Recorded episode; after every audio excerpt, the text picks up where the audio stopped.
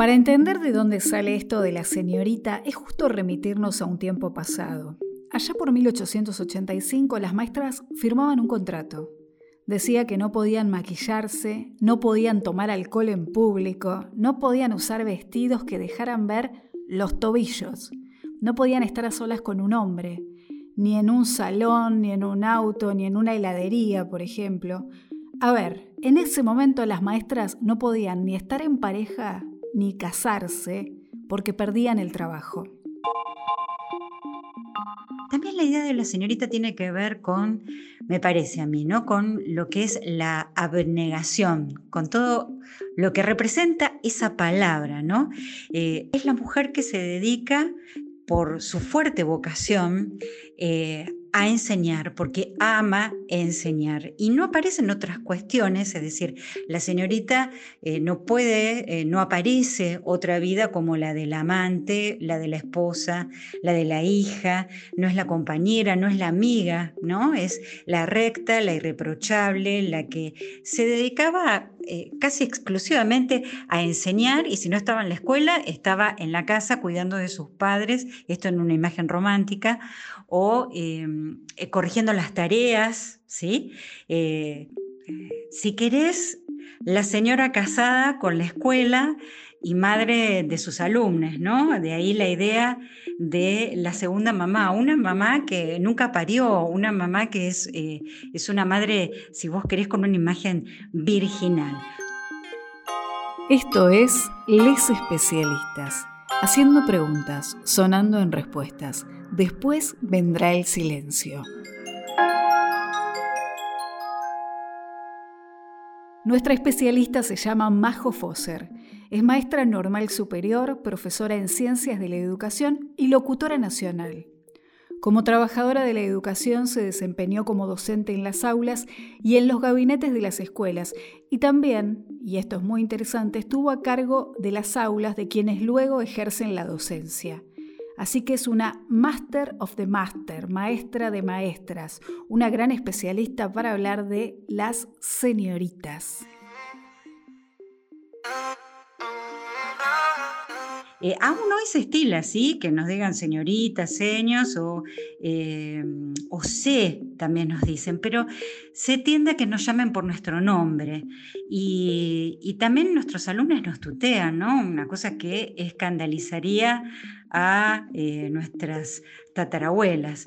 La verdad es que la palabra y la expresión señorita es, es bastante represiva, es una expresión ñoña y además es discriminadora, porque eh, quienes tenemos compañeros docentes varones, eh, cuando se los que se identifican como varones, jamás se les diría cuando se los nombra señoritos, de ninguna manera. En definitiva, la historia laboral de las mujeres siempre se inició asociada a las tareas de cuidado. Las eh, primeras cuidadoras de niñas eran mujeres, ¿no? Eh, eran eh, institutrices o nanas.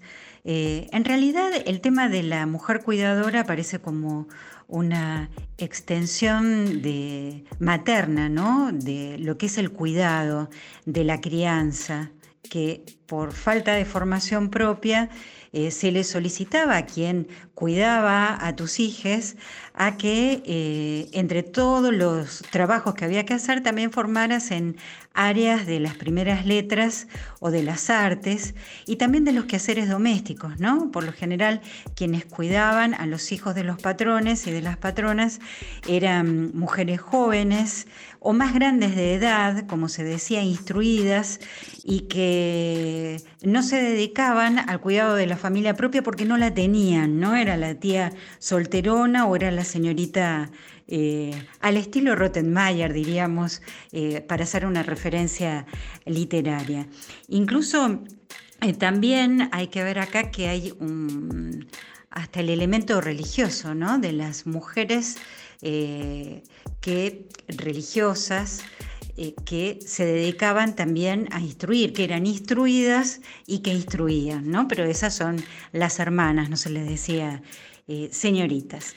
Eh, por otra parte, cuando se crean las escuelas, sí que en las escuelas existe eh, desde un comienzo un traslado de lo doméstico a esa institución. Les especialistas, reivindicando la edad de los por qué.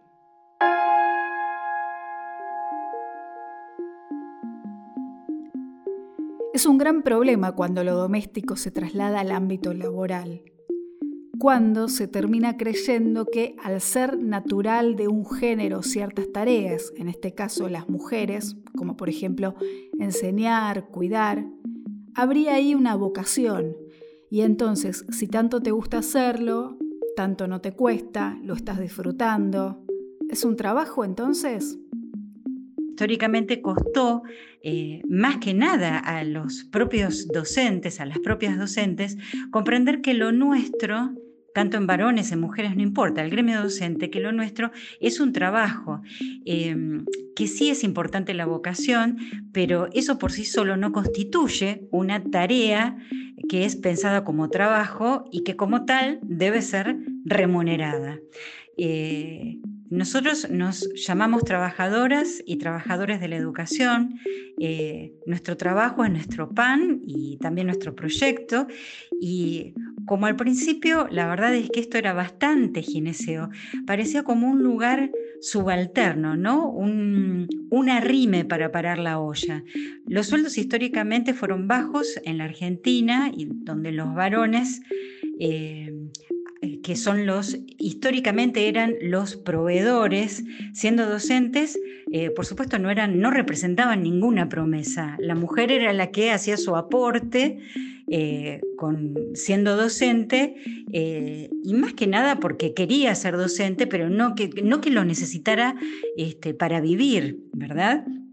También creo que eh, las especificidades ¿no? de las diferentes áreas eh, han contribuido a que los varones desarrollen sus intereses en la tarea docente, aunque eh, son los menos yo te podría decir los que se dedican casi exclusivamente a la docencia, por lo general tienen otros trabajos, ya sea investigación, escritura u otros trabajos que, paralelos que tienen que ver con otro ingreso. Y de hecho las mujeres eh, que hemos entendido que el trabajo docente es un trabajo y debe ser remunerado dignamente, eh, tenemos más de un trabajo, más de un puesto.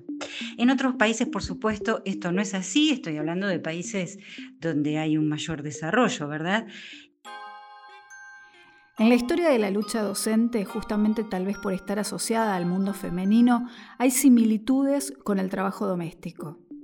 Como en las tareas de la casa, por ejemplo, hace muy poco tiempo que las mujeres empezamos a entender que no se trata de amor ni de ganas. En realidad, el trabajo doméstico es trabajo no pago o mal pago.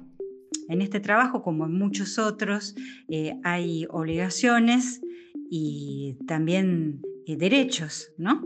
Eh, a las docentes nos ha sido muy difícil em, que, nos, que nos disculparan o que no que nos disculparan, mirá vos, ya que nos disculparan, como si necesitáramos que nos disculparan, que entendieran, que comprendieran y que tomaran nota este, de que debíamos dejar de dar clase para reclamar por un sueldo digno. Era como, ¿cómo podíamos hacer eso? Era como un abandono. Y eso tiene que ver con el abandono materno.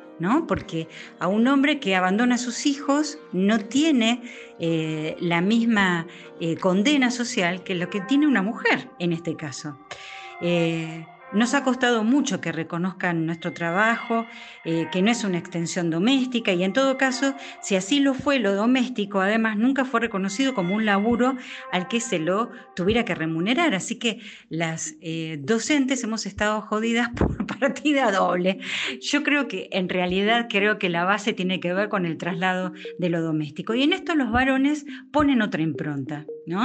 Eh, yo creo que la falta de jerarquización laboral es la que ha hecho que este, eh, el mundo de la docencia no sea un mundo compartido de forma equitativa entre hombres y mujeres.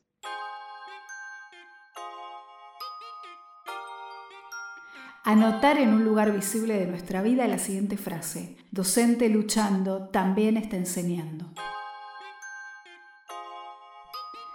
Nuestra especialista Majo Fosser fue durante muchos años maestra de maestra, docente de aquellas personas que luego serían docentes.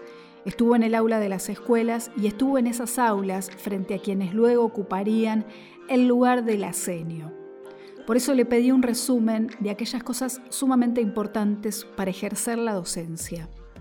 Que lo más importante, lo que le da sentido al trabajo son las infancias, las juventudes, que mm, lo académico es importante, por supuesto que es importante, pero que es, eh, es un piso, ¿no? es una excusa para aprender a pensar, que hay que tener pasión, que hay que querer saber, eh, que sean curiosos, que sean inconformistas, que se pregunten por todo, que tienen una menuda tarea que es de construir lo aprendido, la forma en que aprendieron, porque muchos enseñan, muchos enseñan de la forma que aprendieron, que la realidad es cambiante, que los conocimientos son provisorios, que vivan fatigados por incentivar la duda, ¿no? Que, no sean obedientes a la autoridad, que se desafíen, eh, que crear es lo contrario del statu quo, ¿no? que sean observadores y que los mueva,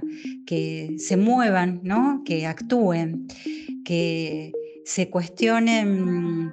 Eh, que, se cuestionen, pero que enseñen a cuestionarse, que además que se filmen, que se graben, eh, que se dejen criticar, porque del error se aprende y que eso no es grave y que simplemente es formador.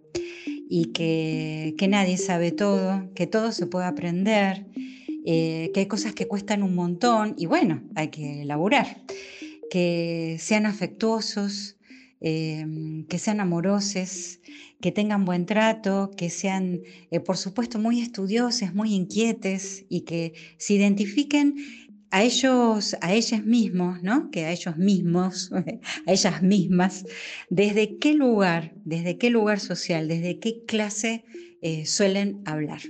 Eh, eso me parece lo más importante para saber dónde se está parado y a quién se le está enseñando y con quién se está aprendiendo.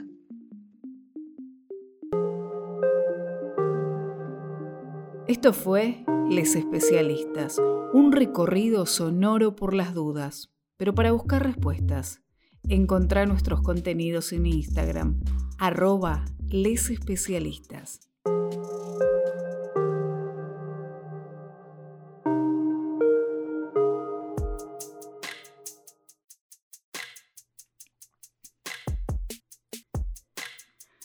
Agradecemos por estas palabras a nuestra especialista Majo Fosser, la pueden encontrar en las redes, y también te invitamos a conocer todos los contenidos que forman parte de este ciclo a través de las redes sociales de Les Especialistas.